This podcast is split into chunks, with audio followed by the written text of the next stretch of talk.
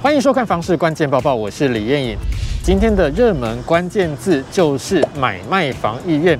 简单来说，就是你现在想要买房子吗？如果你有房子，你现在想要卖吗？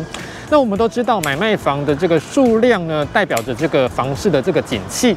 这也就是为什么国内有很多机关定时都会发布类似的数据。国泰金控就在最近发布今年五月份的国民经济信心调查，受到本土疫情持续升温的影响，买卖双方的数据不但差距很大，而且都创下半年来的新低。这份报告也指出，二零二一年九月是买卖双方认知差距最接近的时候，的确也缔造去年房市成交买气。但是之后，央行限缩特定区域第二屋房贷宽限期，以及内政部释出打炒房五个重拳，加上今年三月央行升息，又逐渐让买卖双方的认知扩大。那么就有网友认为，台湾房地产多头那么多年，是不是也有居居的一天呢？对此，专家表示，现在新房子很多，但是很多是位于新兴重化区，民众当然要去考量房价和生活机能是不是差距太大。另外，如果是老宅比较多的区域，如果没有都更议题或者是生活机能加持，那么房价也是会走低的。这些都是民众要考虑的东西。今天的精选新闻来看到艺人买房的议题。日籍女星千田爱莎来台湾发展二十二年了，最近她在网络 po 文，短短三个字“贺成交”，宣布她买房了。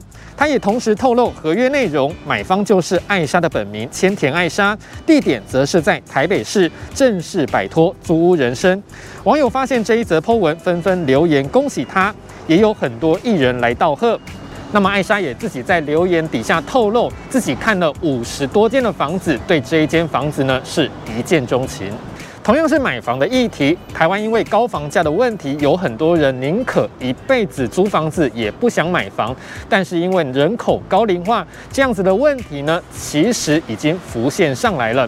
就有网友 po 文呢，自己帮年长者的叔叔在网络上找房子。他说：“叔叔因为一些原因单身未娶，今年差不多快六十岁了，离过婚，给了前妻很多钱，包含房子。但没想到他替叔叔在双北市租屋，一天内看了大概四间房子都碰壁，让他忍不住问：租赁市场对年长者这么不友善吗？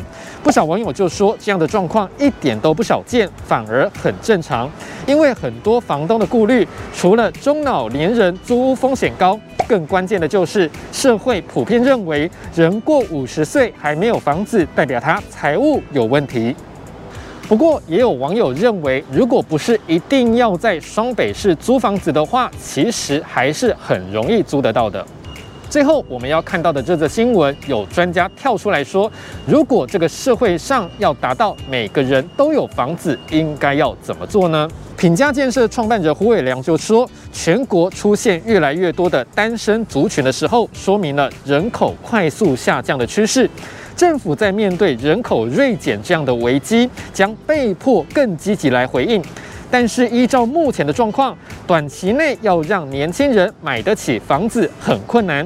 所以，如果供给不足的现状无法改变，那么就要等到总人口都下降了，而且人均普遍上升，才有可能达到这样的理想。